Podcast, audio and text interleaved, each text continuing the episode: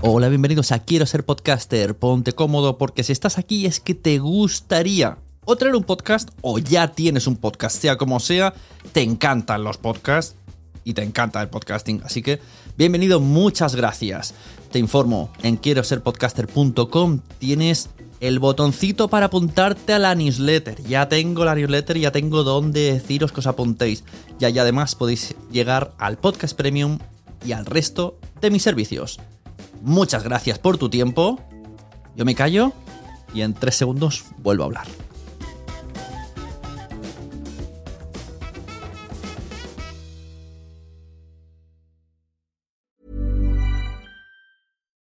Millions of people have lost weight with personalized plans from Noom, like Evan, who can't stand salads and still lost 50 pounds. Salads, generally, for most people, are the easy button, right? For me, that wasn't an option. I never really was a salad guy. That's just not who I am. But Noom worked for me. Get your personalized plan today at Noom.com. Real Noom user compensated to provide their story. In four weeks, the typical Noom user can expect to lose one to two pounds per week. Individual results may vary.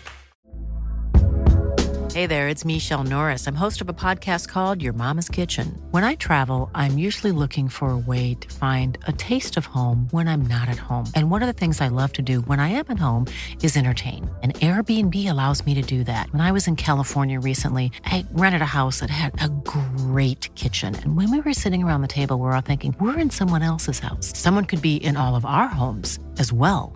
If you have a home, but you're not always at home, you have an Airbnb. Your home might be worth more than you think. Find out how much at airbnb.com/slash host. Millions of people have lost weight with personalized plans from Noom, like Evan, who can't stand salads and still lost 50 pounds. Salads, generally, for most people, are the easy button, right? For me, that wasn't an option. I never really was a salad guy. That's just not who I am. But Noom worked for me. Get your personalized plan today at Noom.com. Real Noom user compensated to provide their story. In four weeks, the typical Noom user can expect to lose one to two pounds per week. Individual results may vary.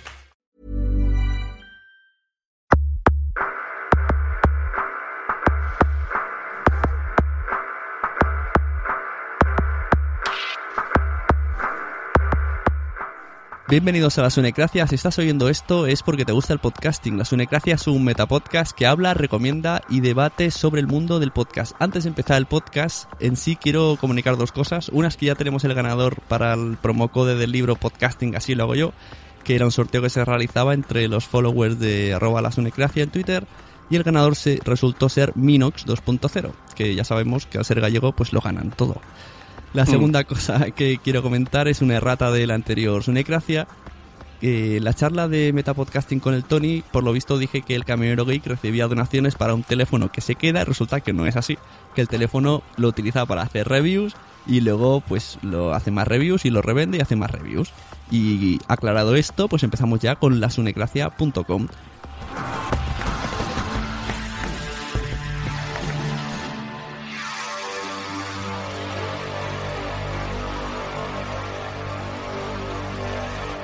Y como hemos dicho, la Sunecracia sirve principalmente para aprender de podcasting en todas sus facetas y a mí quien me enseña personalmente son mis invitados. Y hoy tengo unos invitados de la rama de los podcasts de historia, tema que está muy en alza últimamente. Hoy nos van a explicar cómo llegaron al podcasting, cómo lo hacen y dónde está el secreto de su éxito. Con todos ustedes es un honor para mí traeros a Esteban de Zafarrancho Podcast. Buenas.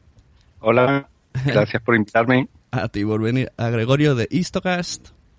Buenas noches. Y al flamante ganador del Bitágoras y del As Spot 2014, José Carlos de Memorias de un Tambor. Buenas. Hola, Sune, buenas noches. ¿Qué tal? Este año, de aquí ya, aquí ya topa abajo, ¿eh? No, claro, ya no hay más. Ya solo me falta la, eso, no sé, lo que falta, la Champion, la Champion La del podcast. No sé, no sé cuál es, pero sí, la verdad que sí, ha habido, ha habido suerte, ha habido suerte. Bueno, enhorabuena por todo. Ahora, bueno, si se repite, pues mejor que mejor. Gracias, sí, sí.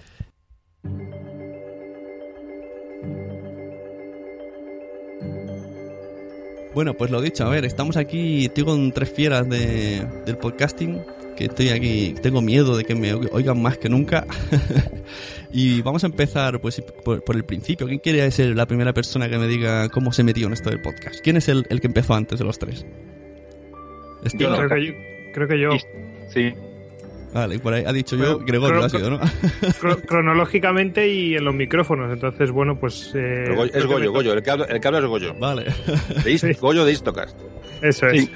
Goyix. Bueno, el caso es que a mí me invitó, bueno, un, una figura del podcasting que yo creo que es mitiquísima porque eh, el señor Aurelio Toral, que más conocido en Twitter por Voz Madridista, pues eh, y padre prácticamente de todos los podcasts madridistas habidos y por haber, pues me invitó a, a participar en uno de sus podcasts y a raíz de, de esa participación yo dije, bueno, esto es, esto es, bueno, esto es el copón, por no decir una palabra más gruesa. Y, y dije, ¿y esto por qué no lo extrapolamos? Se lo dije a nuestro compañero Hugo, ¿por qué no lo extrapolamos a, a- a las charlas que tenemos nosotros?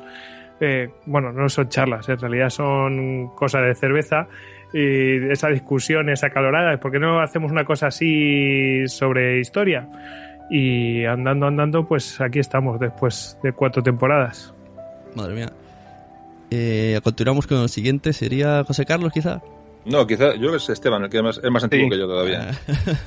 sí, yo, o sea, publiqué creo que un mes y medio, dos meses después de, de Istocast y llegué por el, por el camino usual de, de los podcasters. Escuché un podcast, los descubrí, que fue eh, Teleadictos, y fui enlazando unos cuantos hasta que a un cierto punto, escuchando a al podcast del Búho, eh, hizo un, un episodio especial en el que explicaba todo y, e invitaba a la gente a, a manifestarse podcast, podcasticamente si, si, si, si tenía algo que decir y, y cogí la batuta y, y nada.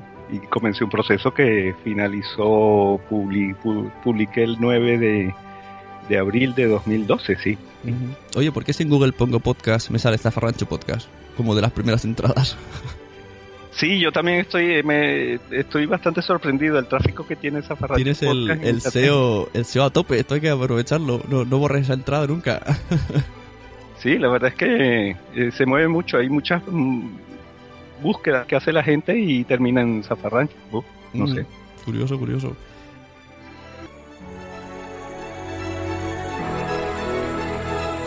Y José Carlos de Memorias, de Memorias de un Tambor, también cómo fue tu historia.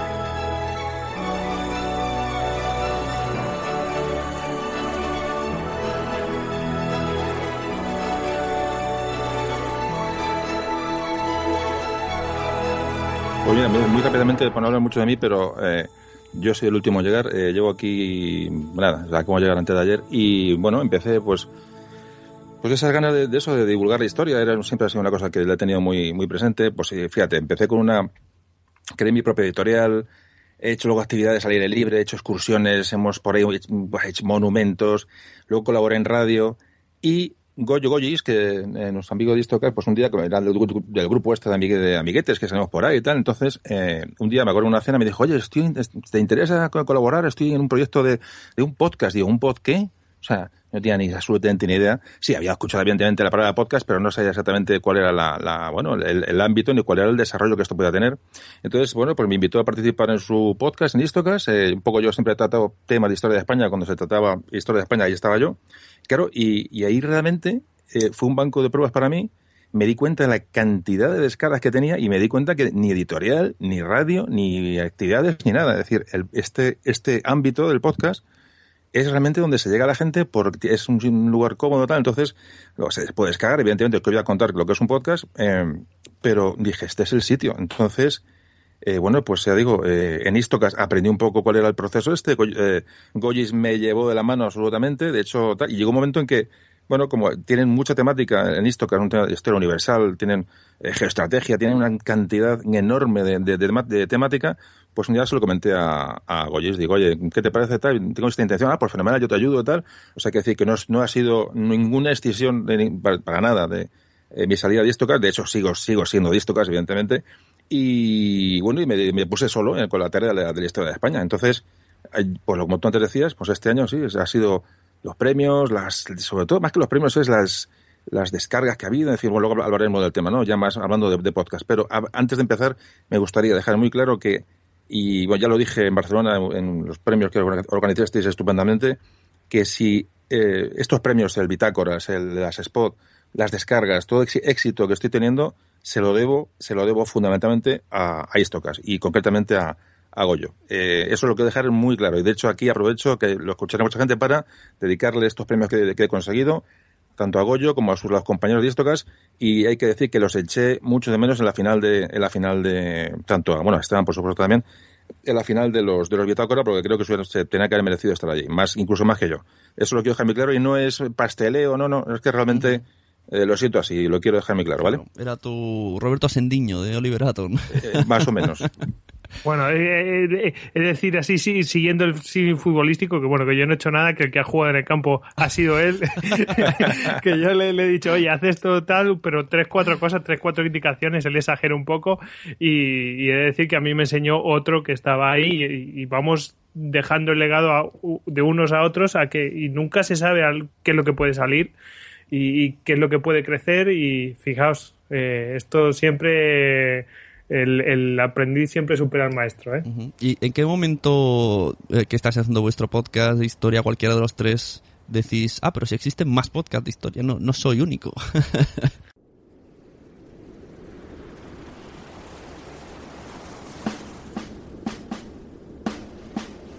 Esto es Histocast. No es Esparta, pero casi más que un podcast, una tertulia distendida sobre historia. Entre amigos, sin ánimo de sentar cátedra. Escúchanos en iTunes, Evox y en istocast.com. Porque la mejor historia es la historia. Eh, pues mira, eh, yo la verdad es que buscando temas, porque a mí se me acabó el tiempo muy, muy rápido. Básicamente a mí se me acabó el tiempo muy rápido porque vivo muy cerca de mi trabajo, entonces dejé de leer directamente. Entonces eh, empecé ya en el propio trabajo con la archiconocida página de iVox, pues empecé a buscar sobre los temas que yo tenía que tratar. Temas que como yo presento, pues probablemente yo no conocía nada, porque a mí me gusta una parte de la historia. No, bueno, me gusta toda la historia, pero estoy especializado en una de las partes.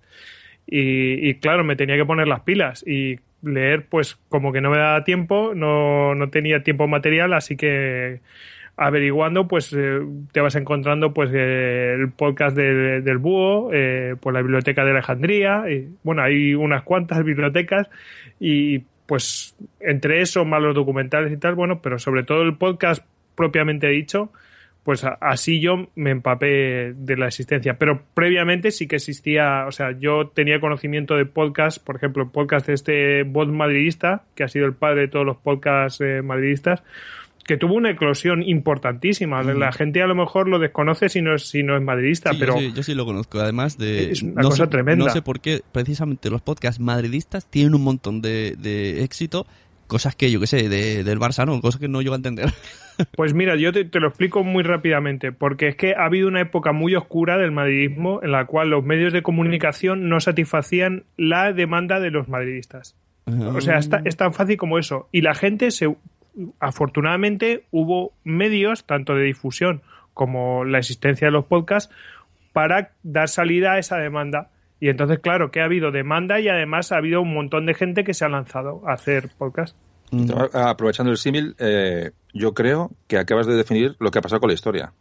Extrapolándolo al fútbol o como quieres llamarlo, es una afición que, que, no, tiene, eh, no tiene cobertura en los medios oficiales y la historia yo pienso que no la tiene. No la tiene porque, como todos sabéis, evidentemente es una cosa obvia, la historia no tiene eh, no tiene cobertura en las escuelas, se la tiene, pero bueno, se pasa muy de puntillas. es un poco una, asignatura, como antes el otro día decía lo bitácora, es una asignatura pendiente, por eso me gustó el, ganar el premio.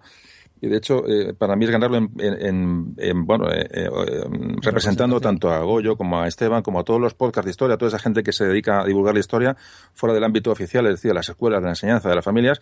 Entonces, lo que ha dicho Goyo del fútbol, lo que habéis comentado del fútbol los dos, creo que es muy extrapolable al tema de, de- de la historia. Hay una gran demanda y hay también pasión. Es decir, el fútbol lleva pasiones, la gente le gusta a su equipo, es decir, es una, una pasión más. Y, y además, yo, además yo la comparto, yo soy muy futbolero, aparte de a mucha gente le choca.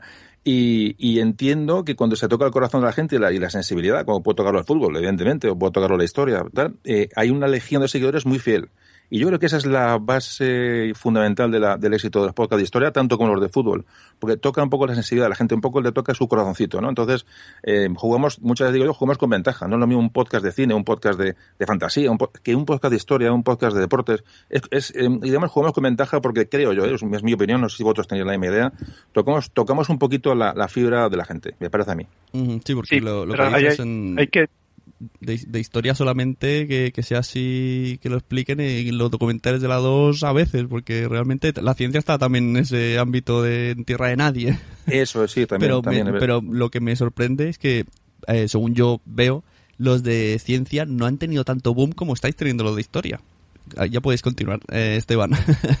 Sí, en, el, en lo que estaba diciendo José Carlos, yo quería a- ampliar un poco más. En el caso particular de él, o cuando Istocas toca temas de España, eh, eh, eso está siendo muy bienvenido porque, mm, porque la- la- nuestra autoestima como, como, como españoles está en horas muy bajas.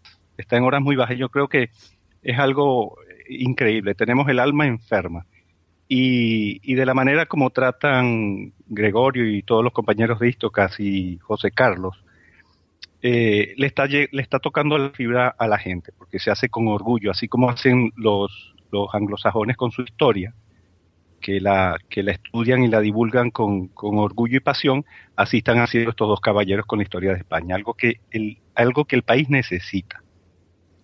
Pero fíjate que, que yo, eso mm, es cierto que, que en cierto modo se nos ha robado la historia, tanto la propia como también la ajena. Eso es lo que también yo quería decir. Es decir, a ver, eh, eh, eh, Memoria de un tambor funciona muy bien porque está cubriendo una demanda que, que, que no está ni en los medios y además como que la gente dice, ostras, yo no he sabido, yo no sabía esto, ¿por qué no me lo han enseñado?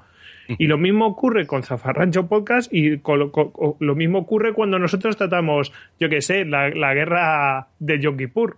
eh, Que la gente no tiene ni idea de. Yo no sabía que era la guerra de Yom Kippur hasta que veo de qué, va- de qué va la vaina y dice, ostras, ¿y esto porque yo no lo he sabido? Ni nadie lo trata.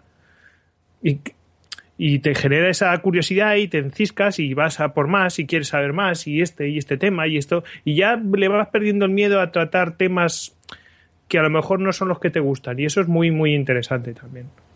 ¿Y vosotros dónde creéis que tenéis más éxito? ¿Sabéis si hay alguna escuela que reparte los audios? Porque a mí me parecería una excelente idea, ¿no? De deberes, escucharos esto. o algo así que sepáis fuera de lo normal, porque el, el usuario eh, mortal común de la calle no me lo veo yo. Voy a buscar un podcast de historia, sí, porque sí. Antes que eso buscaría un podcast de, yo qué sé, como he dicho antes, de Oliver Atom. Pues fíjate No. una cosa, eh, bueno, Esteban, si quieres. eh. No, eh, al contrario, Sune, la gente, nuestros oyentes del grueso, es gente de a pie. Gente que está buscando algo que no encuentra en la televisión ni en la radio. Quiere, quiere, quiere mm, entretenerse, pero a la vez aprender. Y nos escucha gente de a pie. También te- tenemos, cubrimos todo el espectro, porque una vez que en- en- en- entras en contacto e intercambias emails o tweets, ya ves que tienes una gran cantidad de personas, géneros eh, y profesiones. Pero la persona eh, más humilde eh, que, que va barriendo la calle con sus cascos puede estar escuchando en ese momento Istocas, aprendiendo y divirtiéndose. Las grandes batallas. La aventura. La estrategia. La audacia. Amigos, enemigos y el espíritu de sacrificio. En resumen, la guerra. Este es tu programa. Este es tu podcast. Zafarrancho Podcast. dirigido y presentado por Esteban. ¿Sabéis el, el rango de edad más o menos que oyen los podcasts de historia? ¿O esto, este Mm, dato lo desconocéis? Más o menos sabemos mm, tanto el tipo de persona que nos escucha, yo, yo corroboro lo que dice Esteban, totalmente. Es decir, que sí que es cierto que tenemos un grupo de gente que es aficionada a la historia y le gusta escuchar estos temas, pero nos dimos enseguida cuenta que, que era una minoría.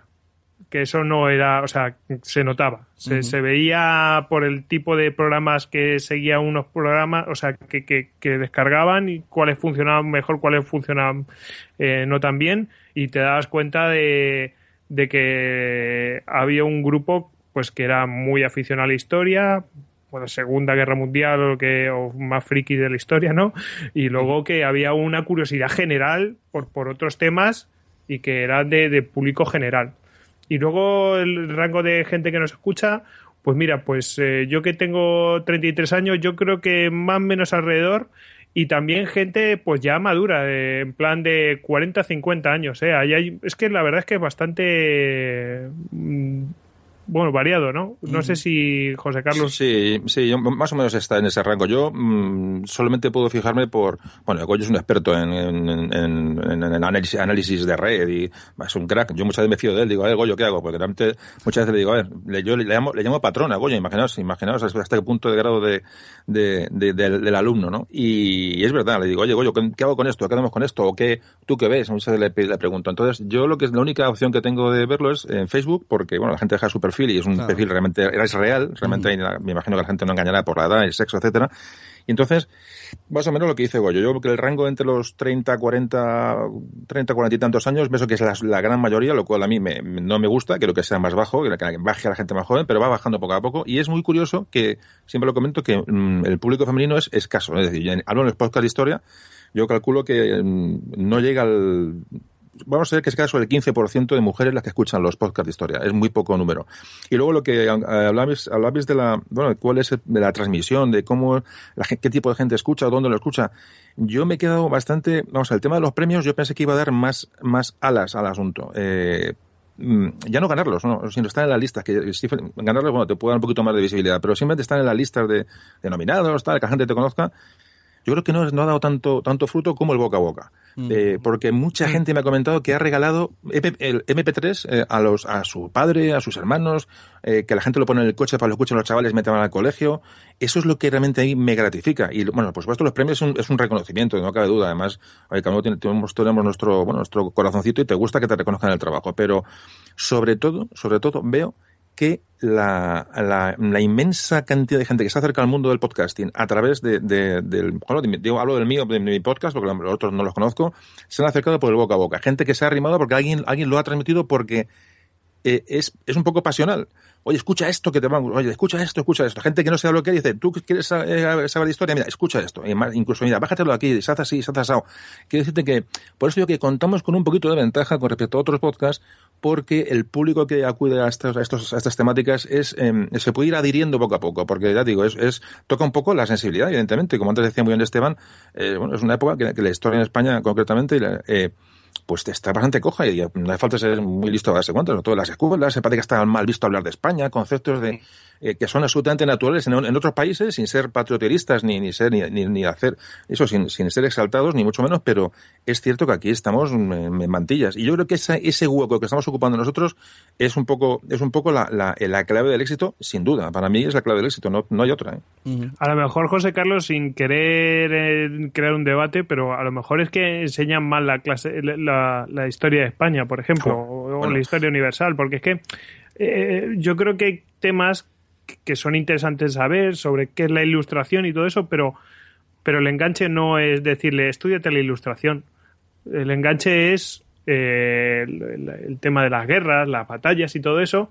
Y, y, cuando la gente intenta averiguar por qué suceden ciertas cosas, entonces sale, por ejemplo, la ilustración, el siglo de la luz, todos los filósofos, o sea, claro, claro, claro. ahí después sale y entonces, ah, es que mira, es que estaba pasando todo esto y estos tíos decían tal cosa y entonces te vas a, la independencia de los Estados Unidos y te das cuenta de por qué han sido ciertas cosas. Tienes toda vas tirando del hilo y, y, y, los chavales que mm, quieren averiguar más del tema, pues va saliendo todo. Claro, ahí tienes... Perdón, sí, Esteban, sigue, sigue, perdona. Ah, en, en ese particular lo que está diciendo Gregorio yo quería eh, ser más específico. El, a mí me es, eh, bueno, entre los seguidores hay un grupo de estudiantes de, de, historia, estudiantes de universidad de historia, que se ponen en contacto y, y a medida que van viendo algún tema, cuando, cuando alguno de los temas que están viendo coinciden con alguno de mis programas, me lo hacen saber, siempre de manera muy grata, ¿no? Y, y yo creo que ahí está también la diferencia, tanto a, nivel escolar, eh, universitario, es que en nuestros programas se caracterizan por ser entretenidos y apasionados. Y eso marca diferencia. Cuando a ti un enseñando, un profesor, se te pone en, enfrente, aburrido de la vida, a, ir marcando los temas, es obvio que la gente se queda con el recuerdo que creo que es el recuerdo que tiene el mismo Sune, porque se lo he escuchado decir de la historia, que es una cosa, ah, yo tú lo has dicho en algún programa, Sune. que, es una cosa aburrida y es que prácticamente como eh, le queda grabado a, fuego a las personas que la historia es aburrida. Eh, Esteban, ¿me dejas meter una anécdota? Yo cuando daba, eh, me acuerdo que era segundo de bachillerato, me estaba jugando ya meterme en selectividad. Mira, tío, yo me pasaba las clases de historia dibujando cosas y calculando mi ejército de Warhammer en, en un cuaderno porque me aburría y estábamos dando la Primera y la Segunda Guerra Mundial. A mí ese tema me molaba, pero me aburría el tema y cuando el profesor me pregunta ¿de qué estamos hablando? Y yo se lo decía de no sé qué, no sé cuántos. O sea, yo me aburría con ese tema. ¿Por qué? Porque no me lo enseñaban de una debida manera. Y es una anécdota. Saludos a Santiago Pascua, que era mi profesor. Y, que si no hubiera sacado, si no hubiera sacado un 6, no me hubiera aprobado. Eso me dijo el tío. ¿eh? Eh, yo voy a hacer la, anécdota contraria. El, yo, yo en parte, tal vez estoy, o sea, uno, uno es el resultado de sus profesores, ¿no? Cuando te pones a transmitir. Y, a mí me pasó lo contrario, pero era ya en la escuela naval, o sea, ya en la escuela naval de, eh, para estudiar como oficial, eh, tenía un profesor, yo este, este cuento lo, lo, lo, eché en el programa de Madrillano dedicado a los maestros, tenía un profesor que parecía un cadáver andante, era como un zombie, un hombre que, que, le pesaba la vida, le pesaba la cartera, era horroroso, ceniciento el hombre, alto, encorvado, y arrastraba, iba por los pasillos así que daba hasta miedo. Pero cuando ese hombre entraba en el aula y posaba su maletín en el escritorio, se transformaba. Era como que si tú estuvieras viendo una película de IMAX, pero narrada. El hombre te hacía vivir la historia, era increíble, se transformaba. Y eso a mí me quedó. Y, tal vez en parte transmito como, como, él me, como, como se lo voy a hacer a él. Bueno, de todas formas, eh, eh, sí es cierto que todo lo que están comentando eh, mis compañeros es, así y cada uno tenemos una percepción un poco diferente de, lo que, porque recibimos una respuesta mejor diferente de la gente que escucha, pero sí es cierto que la, la, línea general es esa, es es enseñar historia de una manera lo más, lo más edulcorada, posible, lo más que sea una, manera que sea digerible, porque la historia en sí, con datos, con fechas y con, y con una secuencia de, hechos es un poco pesada. Yo, de hecho, de hecho, bueno, que me perdone la gente que me escucha, pero digo, a ver, hoy, ¿de qué voy a hablar esta vez? vamos a, vamos a, vamos a poner el cebo a la gente. ¿Qué vamos a hablar? De Trafalgar. Vale, perfecto, Trafalgar. Y entonces, ah, Trafalgar, la batalla, los barcos, pero les meto una paliza de, de siglo XVIII y, lo que haga falta, que claro, entonces yo soy consciente de que a veces me paso, pero creo que, que es fundamental las, las introducciones, la, todo lo que rodea, y luego hablar de la batalla, de los barcos, de los tiros, de, que es lo que la gente, la gente no, a mí también me llama la atención, es decir, la acción, la, la, anécdota a veces, ¿no? Es los, los personajes. Pero hasta llegar al personaje, eh, eh, yo por lo menos, y bueno, y me consta que, que Goyo eh, también y Didier Esteban, hay una cantidad de datos eh, muy estudiados, muy estudiados, como antes ha dicho Goyo, eh, esto requiere un tiempo, es decir, esto no se para de la noche a la mañana. Es decir, eh, como él decía, yo hace que no leo una novela, me encanta leer novela, novela de, bueno, de distracción, una novela de evasión, ¿no? Y hace que no leo una novela, pues desde que empecé con esto. Porque mm. realmente no tengo tiempo y aparte es que aunque tuviera tiempo ya me tira el siguiente tema. Es todo, todo ensayo, todo ensayo, ensayo, ensayo, mucho de internet, mucho y entonces, bueno, hemos, de alguna manera hemos, hemos eh, mm, bueno, renunciado a algunas cosas, ¿no? Por, por esta, esta labor. Es decir, que, que lo que mucha gente me pregunta, dice, ¿qué os lleva a hacer esto? Porque esa es la gran pregunta, ¿no? Eh, ¿Qué hace, ya un poco hablando del podcast en general, ¿no? ¿Qué nos lleva a la gente a ponernos delante de un, micrófono? A mí, de luego, ah, lo explico al principio, es decir, me gusta divulgar la historia, vale, es un poco jorquijotesco, me da igual que la gente pueda opinar.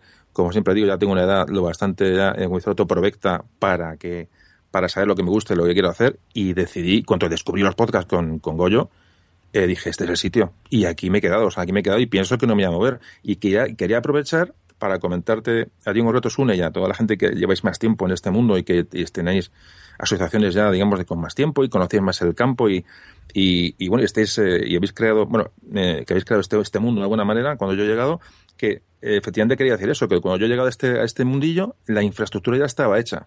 Entonces, dos cosas. Una, agradecer a la infraestructura que habéis creado antes, es decir, gente que ya estáis mucho antes que yo, muchas veces a mí me ha dado un poco de esta de corte con los premios que me han dado y no sé qué, las menciones y las descargas y todo este éxito que, éxito entre comillas, que decir, eh, a veces me da un poquito de corte el, eh, me sonroja haber llegado hace nada y, gente que lleváis mucho tiempo con mejor un podcast con menos menos visibilidad porque habréis otros temas o tal, pero mm, ahora quería aprovechar para agradecer lo que estáis aquí tanto tiempo que habéis puesto a, a mi servicio, en este caso, la infraestructura para yo poder divulgar.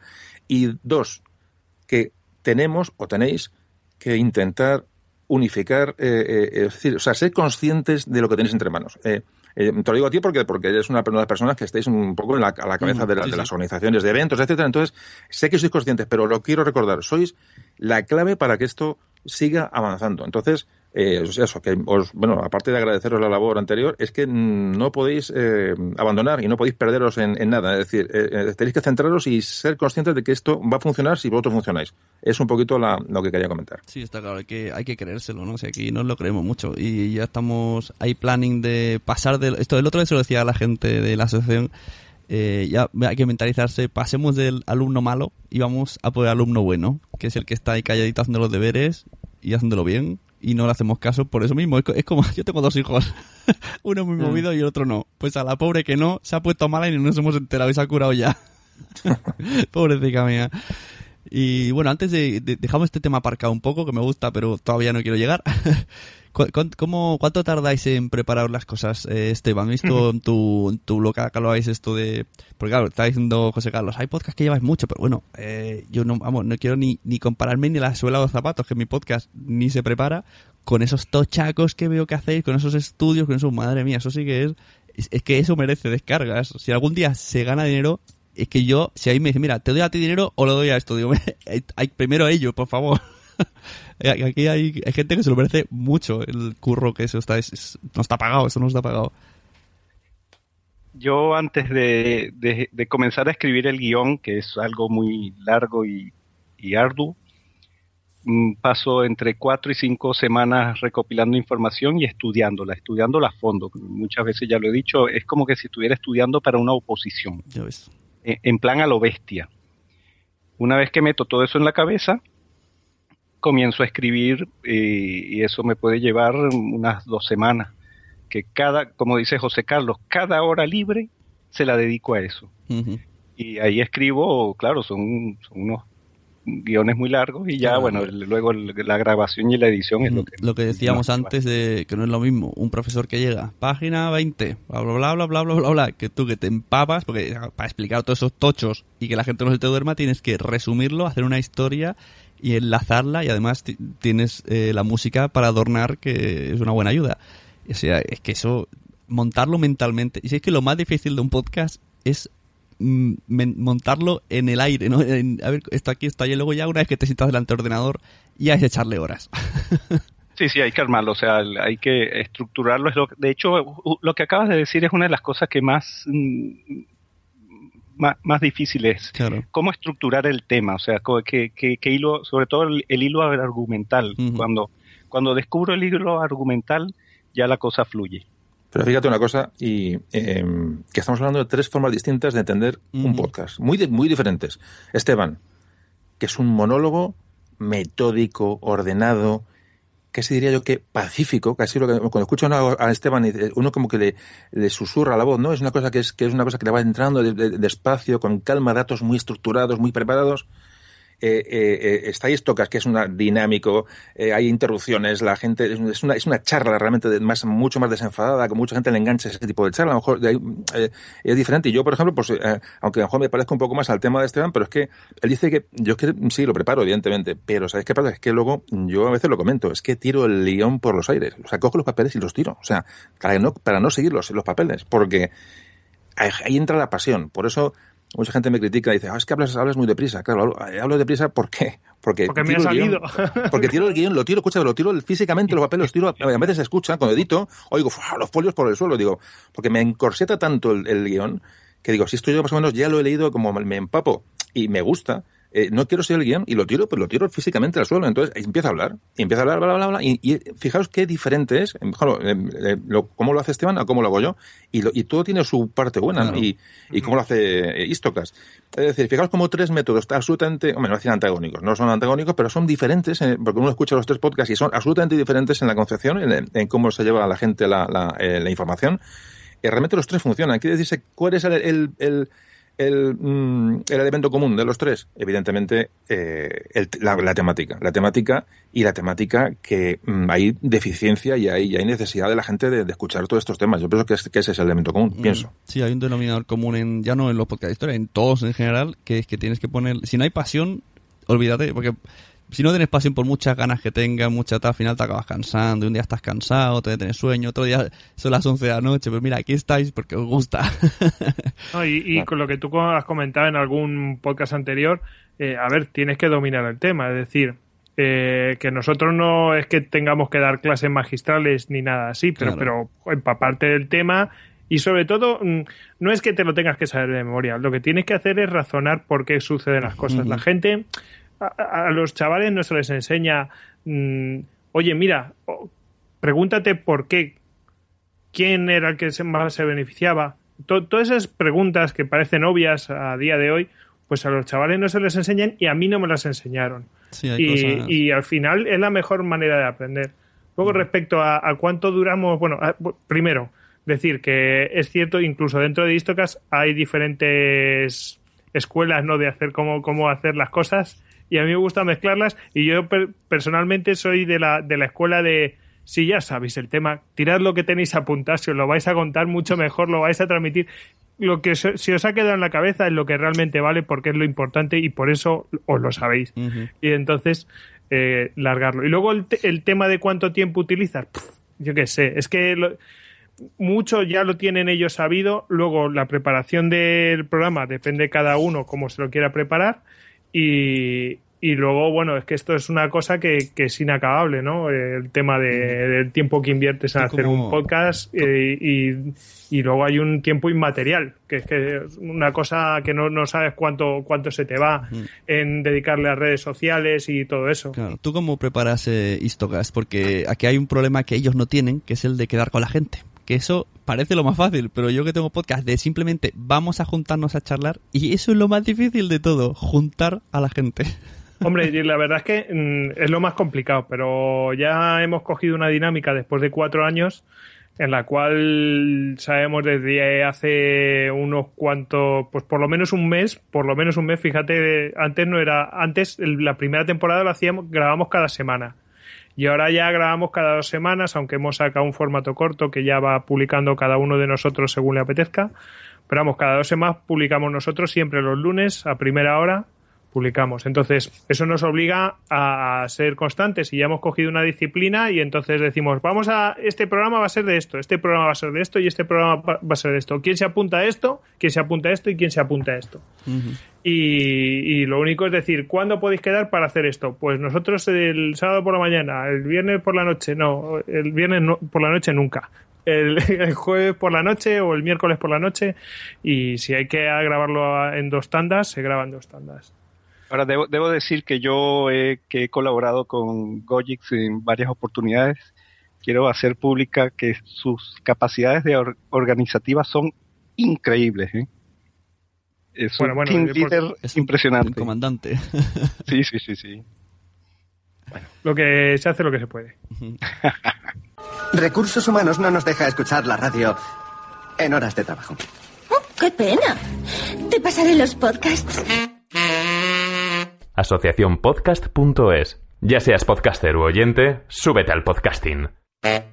Bueno, pues antes comentaba José Carlos esto de que decía tema asociación y tal, y me interesa vuestra visión, porque sí que he percibido bastantes veces que los podcasts de historia como que tenéis esa pequeña espinita, ¿no? Como que os sentís un poco separados del, bueno, de esto que le llaman podcastfera, que yo siempre digo, si no, no tiene ni final ni principio, o sea, no hay una línea que diga aquí termina.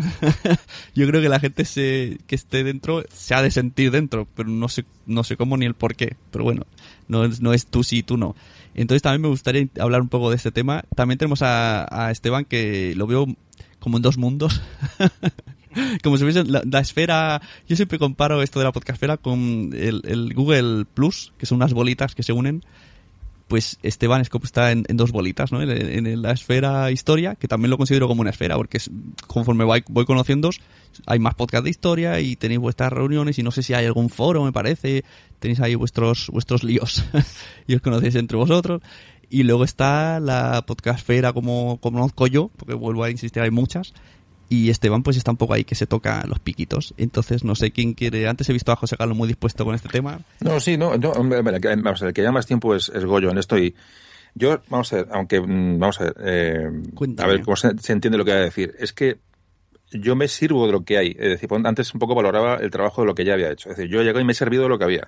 A mí realmente, mira, por un tema de edad simplemente, yo llego a las redes sociales tarde y, y vamos, yo he pasado con, con he pasado de lo de los 50 hace ya, hace ya tiempo. Quiero decir que eso es importante. Eh, las redes sociales a mí me han venido un poquito grandes. Porque, bueno, porque es así, son generaciones diferentes, entonces eh, fijaos un poco mi punto de vista sobre el tema, ¿no? Eh, Entonces yo me he servido de lo que ya había hecho, digo servido de la manera más positiva, ¿vale? Entonces, eh, em, bueno, pues, pues eh, eso es eso es importante, encontrarte ya con una cosa ya hecha, un trabajo ya hecho. Entonces, a mí realmente en la mm, eh, Vamos a ver, no iba a decir me importa un bledo, pero es que eh, me encuentro tan feliz en el divulgando la historia y, que, con- y contándome pues las plataformas de ebooks, el, el, eh, vosotros, los, los premios, las asociaciones, eh, otros podcasts que ya, han- ya han abierto camino, pues consejos para grabar un podcast, programas de edición. Yo cuando llegué ya estaba todo hecho, entonces dije, ostras, esto es lo que yo estaba buscando. Entonces, el tema de relacionarme con otros, realmente, yo estoy abierto a decir, que yo no para nada me, yo hablo de mi, de mi, de mi caso, ¿no? Llevo muy poco tiempo en esto. Entonces, mm, yo estoy dispuesto a colaborar con todo el mundo. Es decir, que no creo, no creo que la historia, eh, es lo que yo percibo, eh, Goyo en esto hablará más que yo porque tiene más experiencia, pero yo no creo que estemos apartados. Es decir, yo, bueno, yo estoy apartado por mí, de- por mí mismo. Es decir, es mi trabajo y he encontrado este medio para divulgar. Entonces, tampoco me importa mucho, estoy, o sea, colaboro con quien me lo pida. De hecho, soy una persona que, que, bueno, me gusta colaborar y creo que las, las, los grupos y la, y la asociación es básica para que una cosa funcione y, se, y, y- y triunfe. Creo que creo en el equipo, creo en el- eh, profundamente en, el- en los equipos y no en las individualidades, pero aún así eh, creo que bueno que, que tampoco tampoco es una cosa que me sea muy imprescindible estar eh, muy muy muy eh, eh, em, enlazado con otra gente, es decir, no sé, para mí ese, es- ese es mi caso, pero vamos, Goyo, Goyo puede hablar más de Sí. esto. Goyo ha estado también, estuviste en, hiciste un directo en esto de que hicieron en Madrid, que no recuerdo qué nombre le pusieron. Sí, cerveza así directo, muy original, ¿no? O sea, vamos al grano de la mitad de los podcasts que se han creado, ¿no? De charlas con cervezas. Sí, bueno, se ¿Tú llamaba así. ¿Y tú cómo ves el, el tema del mundial? ¿Hay, hay algo que digas? Esto estamos aquí en plan constructivo, ¿vale? Como, a ver cómo podemos mejorar entre todos. A mí no me gusta que la gente se sienta fuera de onda.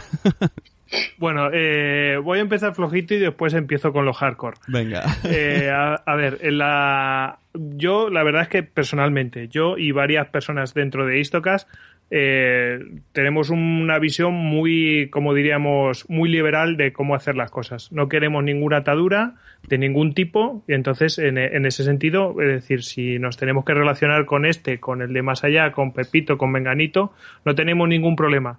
Pero siempre nos gusta funcionar de manera muy independiente. Es decir, eso quiere decir que no queremos tener ningún. mm, eh, no, no atadura, sino nada que nos pueda condicionar de ninguna manera. Entonces, queremos totalmente mm, sentirnos libres de cualquier cosa. Entonces, en, e- en ese sentido, bueno, pues eh, aunque colaboramos, porque hemos estado tanto en cervezas y directos como y, y nos relacionamos mucho con otros podcasts, eh, co- como también en la JPod y, en fin, en, en ese sentido nos movemos mucho. Bueno, pues eh, sí que mm, pues algunos de nosotros no estamos a favor de participar dentro de una asociación. Eso mm, por delante. Porque no quiere, no, ¿no? es una opinión como hay sí, sí. muchas, ¿no? Hay gente que, que, por ejemplo, José Carlos ha dicho que la unión hace la fuerza, yo también estoy de acuerdo, pero, pero personalmente pre- adoro mi libertad. Entonces, de esa manera me encuentro más cómodo. A lo mejor es un poco egoísta, pero es mi rollo de comodidad, ¿no? No, no, si no hay ninguna obligación. Yo, de hecho, yo, yo hace dos años no era de la asociación, ¿eh? O sea, no, aquí obligaciones ninguna. Bueno, y ahora eh, voy ahora a título personal a decir lo que a mí me parece cómo se podría mejorar eh, este tema y sobre todo cuál es la principal amenaza que ahora mismo, porque hay amenaza eh, al tema del podcasting. Yo ahora mismo veo que el podcasting pues es un mundo eh, súper creativo y productivo. Y productivo no en el sentido económico, que si queréis después hablamos de eso, pero, pero el tema productivo de que, que, que está, esto está pues eh, expandiéndose y no estamos recién nacidos en el tema de podcasting a mi modo de ver. Yo creo que mis compañeros también lo entienden así. Y no sé a dónde iremos en esta mm, vorágine maravillosa del liberalismo, y, pero, pero yo lo que sé es que a mí me mola eso, que, que hay una creatividad, cada uno lo hace y voy aprendiendo de unos de otros y eso es, eso es genial. A mí eso me encanta. Como está ahora, es una maravilla. Pero claro, esa libertad es cara y, y el peligro que hay es que ya han intentado en Cataluña, por ejemplo, intentar cobrar Sí. por hacer podcast. Y eso es una amenaza, una amenaza pues muy palpable porque a nadie se le escapa que, el- que los gobiernos o el Estado o lo que sea pues quiere controlar o regular, para mí es controlar pues eh, el, espe- el espectro podcasteril, ¿no? Pues digamos, como lo hacen con el espectro radiofónico o como lo hacen con las televisiones con las licencias y todo eso. Entonces, eso es una amenaza muy real y muy palpable que, que está ahí y bueno, y ahora veréis para, para dónde voy. Bueno, lo, lo que quiero decir es que esta gente, y todo el mundo sabemos a quién, a quién me refiero, es eh, esta gente lo que va a hacer es buscar portavoces débiles o ignorarán a los que haya, si lo consideran, para intentar legitimar eh, ese tipo de acciones. Entonces, bueno, eh, yo lo que quiero decir, en mi humilde opinión, es que no puedo apoyar algo que, que no es representativo y tampoco quiere serlo. Eh, entonces, bueno, eh, yo lo que digo es que, bueno, pues lo que tiene que ser la asociación es ser mucho más representativa. ¿Cómo se hace eso? Bueno, yo creo que en el anterior podcast que, que has hecho tú, el- no sé si lo publicaste la semana pasada o lo he escuchado hoy, eh, pues en ese podcast dices, es que tenemos que intentar hacer crecer la asociación. Yo estoy de acuerdo, tiene que ser una asociación mucho más fuerte porque en algún momento sí que van a ir a vosotros a buscaros como portavoces. Eso lo tengo bastante claro. Entonces, bueno, eh, creo que además de ser más, también, aunque no sean de la asociación, tenéis que aceptar opiniones desde fuera, escuchar esas opiniones. Luego haréis lo que queréis dentro de la asociación, porque para eso están los asociados, pero tenéis que escucharlas. Porque hay muchas opiniones que os están dando y son muchas en, en una cierta dirección que no es por envidias ni nada de esto. No, en serio. Ahí hay, hay un problema. Y si queréis os pongo un ejemplo muy claro. Bueno, eh, esta solución que yo veo a esta amenaza, eh, hay una herramienta para hacerla, que es la difusión. Difusión, difusión y difusión.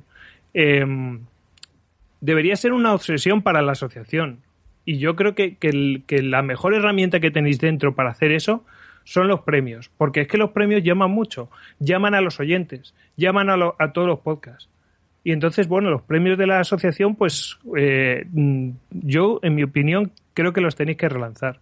Porque ha habido un caso, eh, y hablo del, del caso que yo conozco, que es el, que es el de Istocas, que, oye, teniendo una audiencia bastante amplia, que, que no es cuestión de decir los números, pero, oye, que ni un solo oyente haya votado en la, en la asociación, o sea, en los premios, para estar en la primera fase, eso que podía votar cualquiera, ¿eh? No Ujú. asociados, podía votar cualquiera. Ni un solo oyente ha votado a Istocas. Entonces, ahí hay un problema. El problema no es que hay gente que dice, no, Tongo, no, no, para nada. Lo que pasa es que el círculo que vota, que conoce los, los premios de la asociación, es muy pequeño. Tiene que ampliarse, tiene que darse a conocer lo- los premios de la asociación, que todo el mundo lo conozca. Entonces, ahí se irá metiendo gente pues que escucha Istoca, que escucha Memoria de un tambor, irá ampliándose. Sí, sí. Yo lo veo por ahí, por donde va lo, el, e- ese es el tema. Y se irá haciendo cada vez más representativa, se irán más voces, o se irán conociendo, habrá más asociados, y se irá gente de dentro, de fuera. En fin, yo lo veo así. Sí, lo que pasa que justo el caso ese es un poco difícil de tratar porque como podía nominarlo, incluso puede nominarse uno mismo, puede nominarse un oyente, era eso. Yo, yo, es te lo, digo- difícil. yo te lo digo porque sé que yo conozco. Entonces, el que yo conozco, yo sé que nosotros no nos nominamos nunca. Entonces, eh, Jobar, que no hay... Porque con un voto, un voto ya entrabas Sí, como sí, nominado. sí. Entonces, jo, Joé, yo te digo, eh, no, no quiero decir números, Yo pero, creo que- pero que- estamos hablando de decenas de, de Bueno. miles. Entonces, que no nos escuche... O sea, que, que un solo usuario no nos haya siquiera nominado, Yo creo que aquí está el ya lo habrá hecho otro y luego también que a lo mejor si hablamos de tu audiencia en particular puede ser que toda tu audiencia ni conozca la asociación. Estoy ese es... Ah, por ahí voy. y- Eso es lo que y- yo te quería Y decir. los de la asociación que conozcan tu podcast habrán dicho, bueno, ya le habrá nominado a alguien. Como Eh, ellos sí, sí, pero no- si, ah, si yo lo que no estoy diciendo, o sea, a, a ver, vamos a ver, que yo lo que no estoy diciendo es, joder, es que no, no, Ya, ya, no sí, me he sí, nominado. no, es que el, el problema está en que toda la gente que nos escucha no conoce la asociación. Claro, no sabía- y eso, no y sabía eso de es un esto. problema muy gordo, tío. Y yo creo que por ahí es, yo creo que eso lo que evidencia es que, joder, vuestra mejor arma para, la- para lanzaros, para daros a conocer, para que la gente se asocie, para que la gente sepa que estéis ahí, para difundir el podcasting. Eso, joder, en Istocas no hay nada, tío. Bueno, a ver, es que aquí, si, si nos ponemos, ahora, ahora dejamos hablar a Esteban, eh, el tema de asociación y premios, hay un, primero hay un problema de base, que cada dos años se reinicia todo. Eso es el principal problema. Eso empieza de cero, se cambia de junta, se cambia de gente, otra vez a empezar. Los premios todavía están tumbando cada año un, un sistema. Se van puliendo año tras año. Entonces yo creo que esto primero hay que se asienta y luego ya una vez que, como mínimo que hayan dos años seguidos igual. y, ya, y ya sí que hacer, yo que sé, una promoción, marketing, algo de publicidad, algo, pero con ya con algo que sea algo fijo. Es que eso todavía estamos en pañales. Imagínate si decís, eh, para hacer mi podcast y todo el día, pues imagínate hacer una asociación. Encima, las- si hay cosas en la asociación que se tardan, si fuéramos profesionales, tres días, y al no serlo, y al ser tanta gente, y al trabajar todos y tal, se tardan meses. En plan, ¿has sido tú? No, ay, no he podido llevar esto, ay, bueno, hoy la semana que viene. Y todo se hace lento y largo y lento. O sea, es, es uno de los principales problemas, que al ser una asociación que lo lleva gente amateur, pues todo es lento, todo. Y luego hay cosas que desde fuera se ven, porque dentro se están pensando en otros problemas, y desde fuera pues sí que se puede decir, oye, mira, esto ya se apunta y se apunta un posit. Es complicado. Pero bueno, por, que su- todas por, estas... su- por supuesto, y desconoceremos la, la- el el 90% de las cosas que pasan adentro y de la problemática que Sí, a ver, hay y todo eso. Pero yo- vamos, yo, desde fuera entiendo, es sí, lo que veo y yo os transmito de... Um, yo creo que es una gran oportunidad que tenéis, o sea, un, creo que es una oportunidad para hacer frente principalmente a esta amenaza. En fin, es mi visión y bueno, mm, creo que si queréis escucharla, pues esa es mi intención, ¿eh? Sí, es sí, una sí, todo- opinión constructiva, ¿eh? todo- No, no, no es mm, lejos de cualquier polémica. Lo que quiero hacer entender es, ostras, que tenéis la oportunidad de hacer una cosa muy, muy interesante y, y os digo, mira, es que yo creo que el problema está aquí, ¿eh? Claro, no sé si toda, toda, eh, ¿cómo se iba a decir queja, pero no es queja. toda opinión es bienvenida y se, se agradece, por supuesto. Si es que hay cosas, nosotros no tenemos mil ojos ni mil oídos y cada uno sentirá su problema y hay que solucionarlo entre todos, por supuesto. Cuando queráis se, se dice problema y se, se apunta y se debate y se habla con los socios y tal. Eh, y por último, Esteban, que estás ahí, que además tú sabes más del tema porque las vives más de la asociación. Cuéntame. ¿O te Sí, parece todo bien? a mí el, eh, este asunto de la asociación y, el, y el podcast, eh, yo creo que me pasó como el mito de la caverna de, de Platón, que el que contó hace poco en Normión en, en su podcast Pienso y luego ya, muy bueno, un podcast de filosofía, otro tema interesante que está surgiendo. ¿eh? El, claro, yo nací al abrigo, al amparo, bajo el ala de la asociación, porque usé su libro, me, me, me, hice inclusive socio antes de tener podcast. Eh, y, y claro, o sea, era mi universo. O sea, para mí el podcasting era lo que estaba relacionado con la asociación y yo creía que eso era un universo muy grande, para mí era enorme.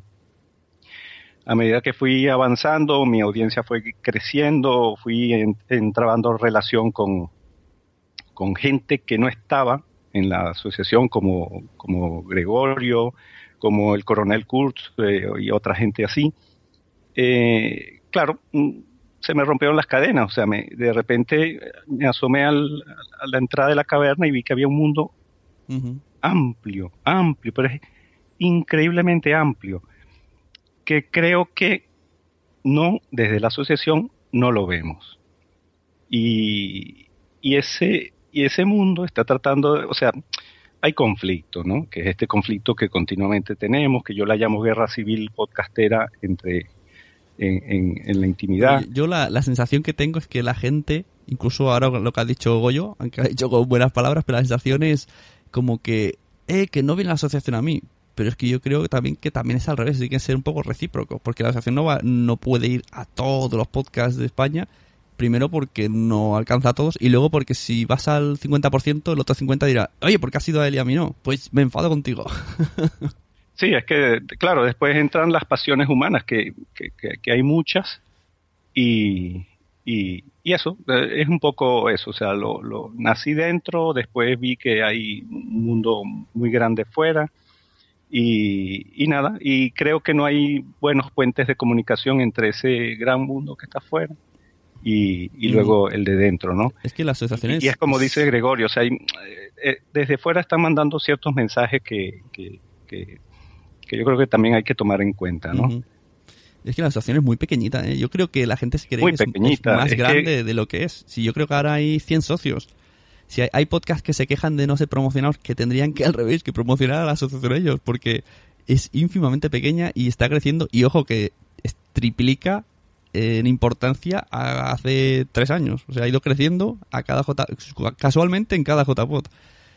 Eh, yo, yo no sé si lo he dicho muchas veces, o tú lo sabes, Esteban, yo soy antipremios total, yo por mí no existían, pero luego hablo con la gente, hablo y me dicen, no, si una, de, como ha hecho ahora Goyix, que lo que más promociona son los premios, ¿vale? Luego, o sea, es todo bonito hasta que se da el premio, por así, todo, todo, el trayecto es bonito, luego ya se el ganador, ya se, todo se va al traste.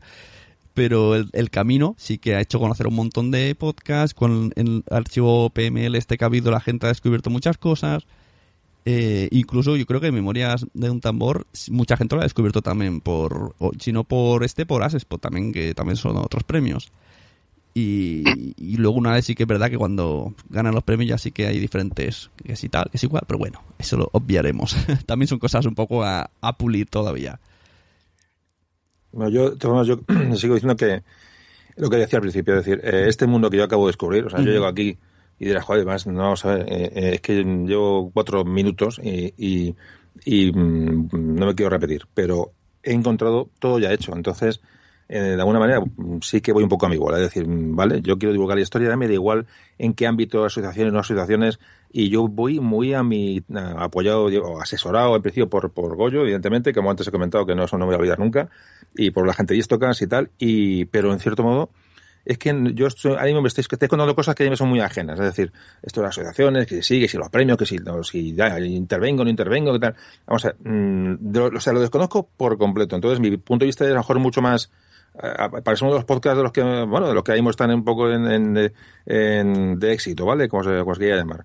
Eh, mi opinión es, porque también lo veo un poco desde fuera, porque ya digo, no estoy metido en esta, en esta, en esta dinámica de asociación o no asociación, es que, eh, sea lo que sea, eh, el podcast es mm, ahora mismo un medio de comunicación al alza, pero tan claramente al alza que eh, puede haber, como antes hemos contado yo, ya se quiere cobrar contenidos, hay ciertos estamentos que quieren controlar los contenidos, evidentemente, de lo que aquí se cuenta, entonces es muy importante, o sea, es un, es un medio de difusión de la, libre, libre, absolutamente libre, y que en nuestro caso de la historia, como antes comentamos, está tapando alguna, alguna alguna gotera, ¿no? evidentemente. Entonces, lo que sí mm, os pido que, por supuesto, que no abandonéis los que estéis en las asociaciones.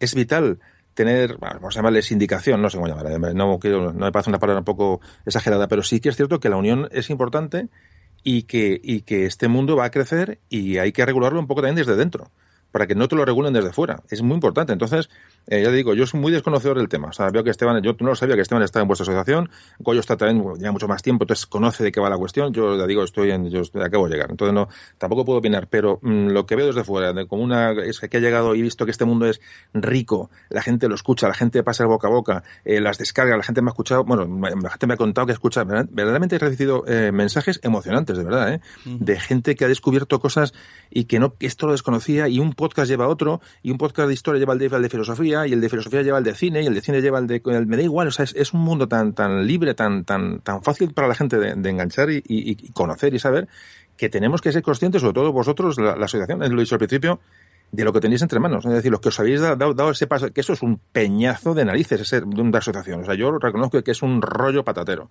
Pero si seguís para adelante a Spot, vosotros, las, lo metal, y cuanto más unidos mejor, las jornadas de Barcelona me, a me encantaron porque, porque se vio ese grado de, amateurismo, ¿no? De, que eso es una maravilla, gente que dedica su tiempo allí, o sea, eso me, me, fascina, como una persona dedica su tiempo como hacemos nosotros.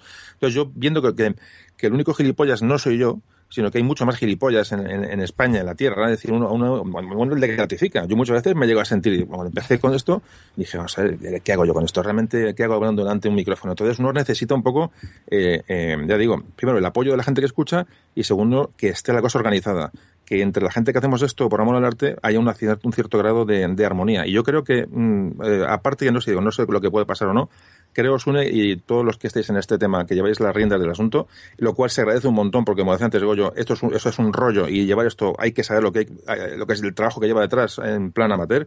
Yo os animo, os animo de aquí a que, bueno, que puláis y se puede pulir, se puede mejorar, llamarlo como queramos, pero esto necesita de un organismo eh, que lo regule. Una asociación fuerte, a poder ser unida. Eh, y esto nos dará un futuro mucho más, mucho más, mucho más fructífero. Pienso que es así. Y yo, José Carlos, te quería añadir dos cosas. Eh, una asociación fuerte, una asociación unida, eh, pero no una asociación en la cual pues eh, no, no se escuchen cosas desde fuera de gente que no quiere ser de la asociación. Yo creo que se tienen que escuchar cosas desde fuera. Porque yo he visto algunas tortas de miembros, de socios, diciendo, no, es que como tú no eres de la asociación, pues cuando seas del miembro de la asociación eso a mí no me parece bien, porque al final, al final de todo, van a venir a vosotros a hablar en, nombre de todos los podcasters. Y entonces, si realmente queréis que, que, que, el resto de podcasts, de gente que hacemos podcasts y también de oyentes, os respaldemos, tenéis que, ser muy integradores, tenéis que escuchar a todos, intentar tomar las opiniones de unos, de otros, tomarlas en consideración. Creo que ha habido una, mm, por ambos lados, porque yo he visto tortas por ambos lados, eh, por decirlo de una manera muy fina, eh, exageradas. O sea, eso, eso no puede ser. Yo ahora mismo también lo estoy viendo. Parece que esto es una, una cosa, pues que una pandemia, ¿no? Lo estoy viendo también en los podcasts de madridismo que se andan matando los unos con los otros.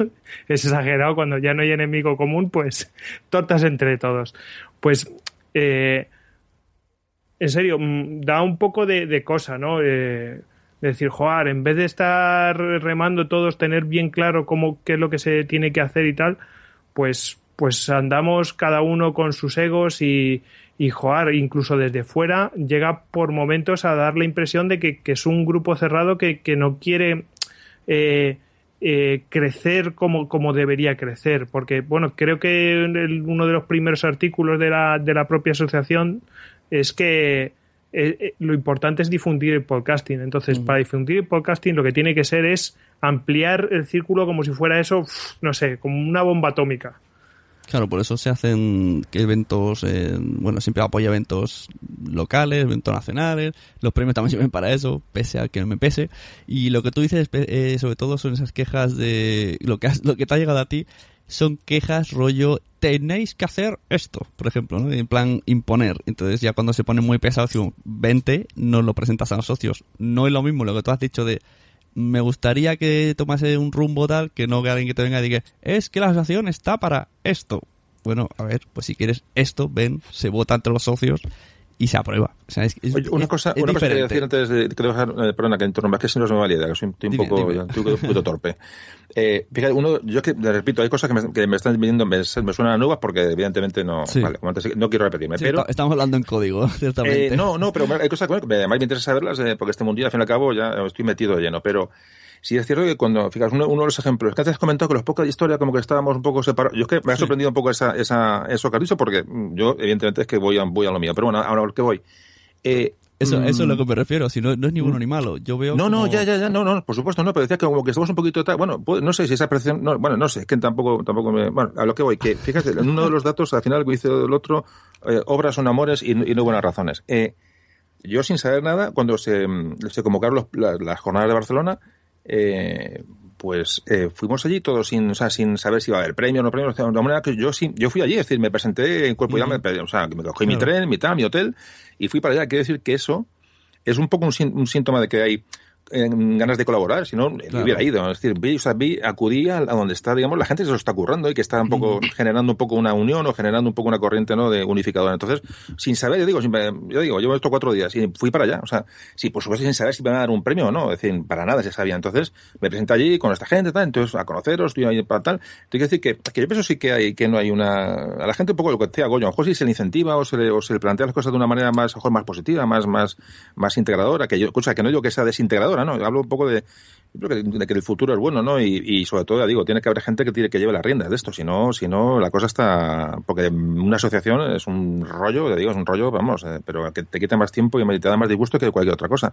Y sí, como dice yo pienso que hay que integrar, hay que comunicar a la gente. Yo pienso que nadie se va a salir del, del ámbito y el que, el que se quiera salir, que se salga. Y decir, bueno, cada uno haga lo que quiera decir, pero tiene que haber un órgano que gestione todo esto de una manera general. Y yo creo que sois, sois vitales. Creo que sois vitales. Y entonces tenéis una responsabilidad y tenéis en vuestras manos un tema muy interesante. Estamos, estamos hablando de que yo he recibido quejas de escritores, a un correo me ha llegado, vamos, quejas, ¿vale? diciendo, mm, vale, muy bien, pero ¿tú has pensado que estás quitando el, eh, a una persona su medio de vida contando lo que estás contando?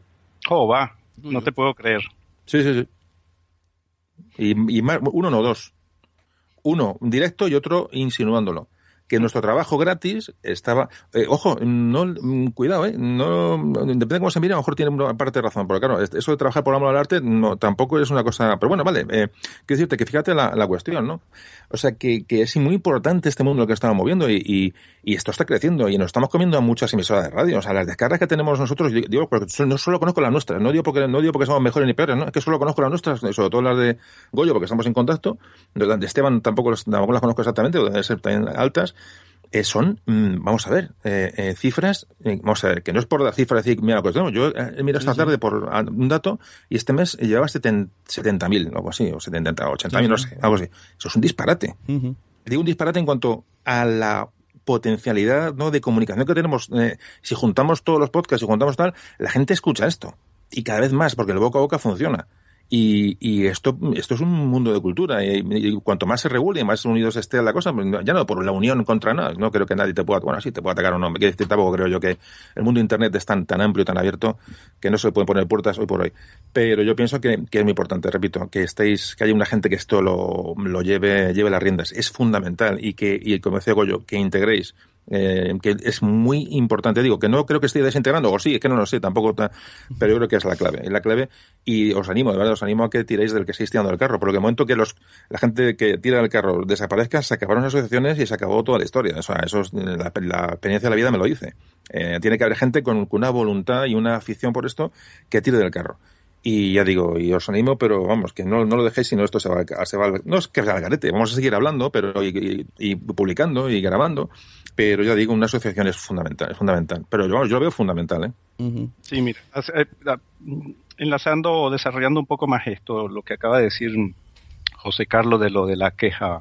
eh, esto, esto que estamos haciendo nosotros, al menos en el, en el plano de, de- de los podcasts relacionados con la cultura, es porque es eso, es, es- esto es una revolución cultural en toda regla, en toda regla. Estamos difundiendo, estamos, estamos transmitiendo. Nos, Zafarrancho lo hace y yo creo que, que, que Istocas y Memorias de un Tambor también. Eh, en parte estamos haciendo esto para abrirle los ojos a la gente, para que la gente deje de ser autómatas y zombies eh, manipulados por, por, por todos los que ya sabemos que, que manipulan las cosas aquí en, en el mundo. Y, claro, y van a llegar, van a, van a venir ese tipo de, comentarios que luego se van a transformar en ataques, eh, van, a, van a llegar. Y ahí es donde, donde, donde caemos otra vez en la asociación, lo que estaba diciendo Gojix. Eh, sí, ya, ya, hemos dicho que la asociación, lo ha dicho el mismo Sune, la asociación es pequeña, sí, pero tiene una enorme proyección. Así como, como, como en, eh, se ha dicho también en otros programas, que, que, en Latinoamérica, por ejemplo, ven a la asociación como, como algo gigantesco y, aunque numéricamente no lo es, eh, informáticamente o en, en, el plano de Internet y de la difusión es muy potente, es enormemente potente la, la, asociación. Y eso es, ahí es donde quiero llegar, o sea, hay que potenciar, como se ha dicho en, en esta charla, potenciar la asociación para lo que nos vendrá. Y, y, yo quiero invitar a todos, a todas las personas que son críticas, que, que, que al menos, al menos en este asunto de unirnos para cuando se produzcan los ataques, cuando nos ataquen, eh, dejar de lado las diferencias y por lo menos en ese particular ir comenzando a tender puentes, porque los vamos a necesitar. Lo que decía antes Goyo de este, este amago que hizo una vez la Generalitat de cobrar podcast y tal, eh, la, otra junta sí que se puso en contacto con el organismo que lo decía, les escribió y le respondieron que bueno que era falsa alarma. Digo, menos mal, al menos hicieron caso por ser asociación precisamente. que... Se la envainaron.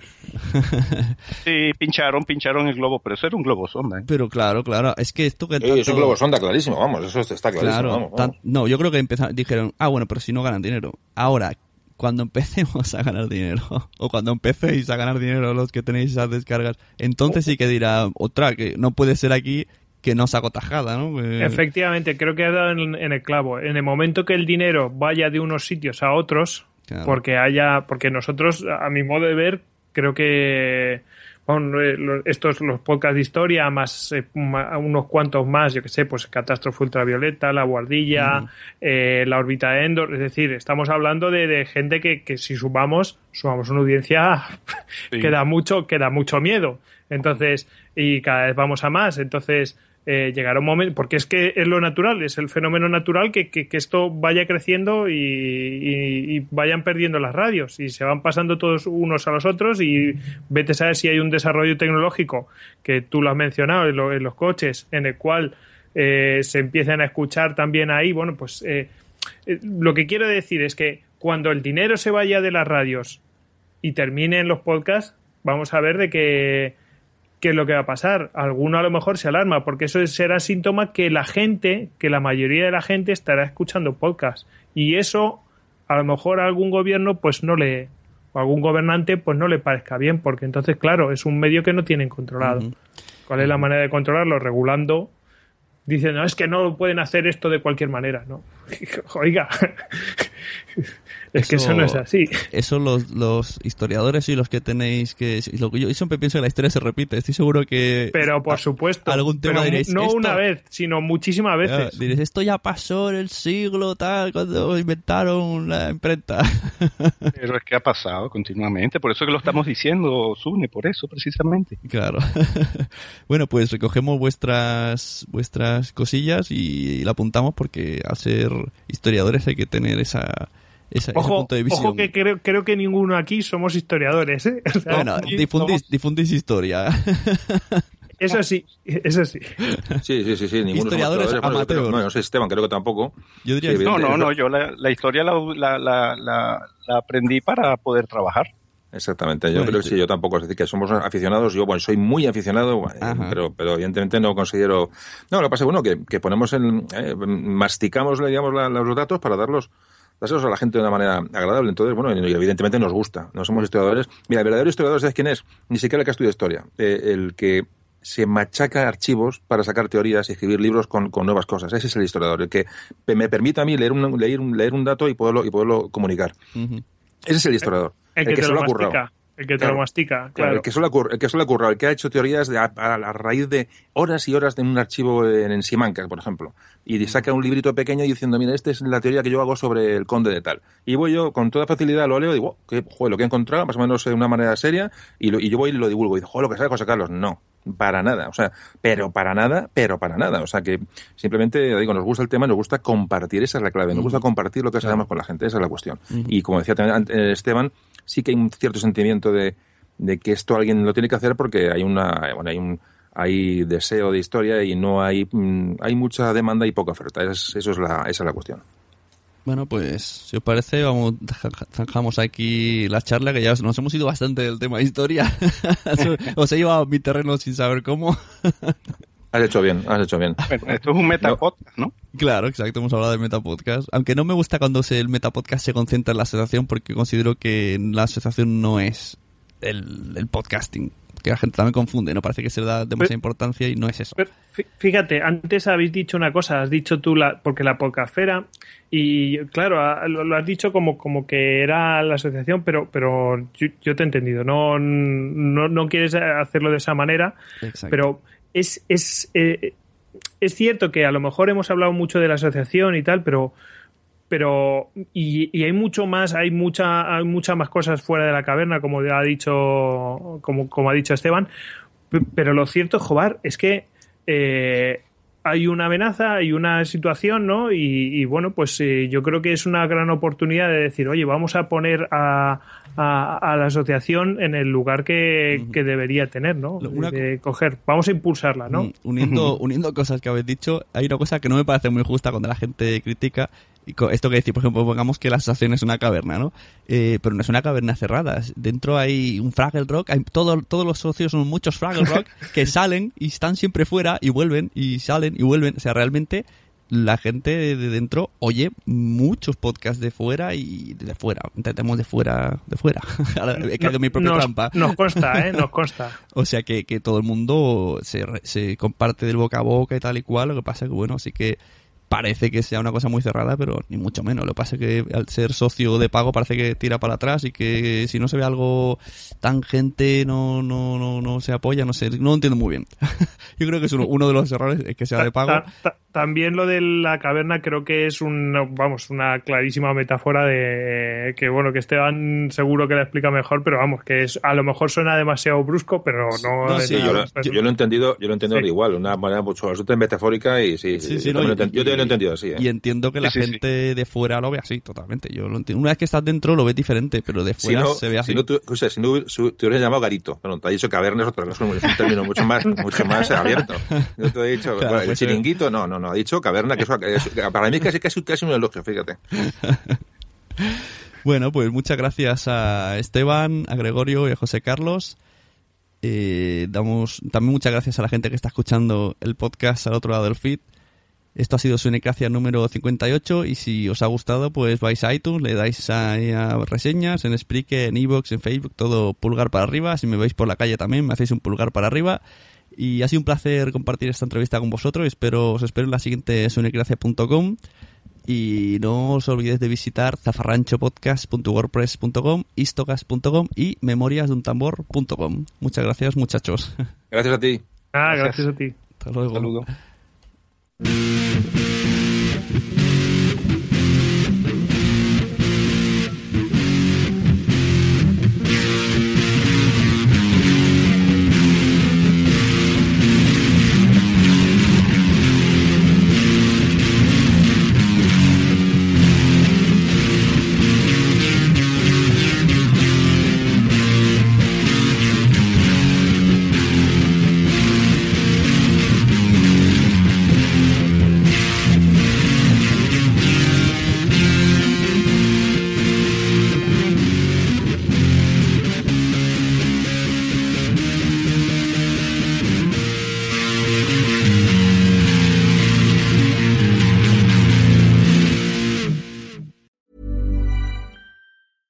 A lot can happen in the next three years. Like a chatbot may be your new best friend. But what won't change? Needing health insurance. United Healthcare Tri Term Medical Plans are available for these changing times. Underwritten by Golden Rule Insurance Company, they offer budget friendly, flexible coverage for people who are in between jobs or missed open enrollment. The plans last nearly three years in some states, with access to a nationwide network of doctors and hospitals. So, for whatever tomorrow brings, United Healthcare Tri Term Medical Plans may be for you. Learn more at uh1.com. Planning for your next trip?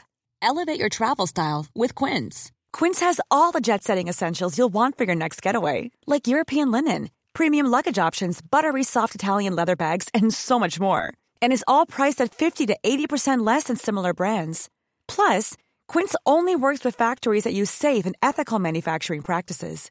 Pack your bags with high-quality essentials you'll be wearing for vacations to come with Quince. Go to quince.com slash pack for free shipping and 365-day returns. Mom deserves the best, and there's no better place to shop for Mother's Day than Whole Foods Market. They're your destination for unbeatable savings, from premium gifts to show-stopping flowers and irresistible desserts. Start by saving 33% with Prime on all body care and candles. Then get a 15-stem bunch of tulips for just $9.99 each with Prime. Round out Mom's menu with festive rosé, irresistible berry chantilly cake, and more special treats. Come celebrate Mother's Day at Whole Foods Market.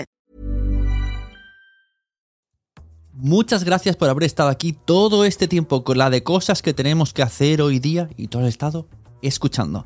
Muchas gracias. Si en todo este rato en algún momento se te ha pasado por la cabeza que podría ayudarte a tener o mejorar tu podcast, entra en cualquiera de mis webs. En todas están todos los servicios. Quiero ser podcaster.com, sunepod.com y nacionpodcast.com. Comparte todos los episodios que te gusten porque a todo el mundo le gustan los podcasts, pero todavía no lo saben. Ostras, esta frase la llevo diciendo 10 años, ¿eh?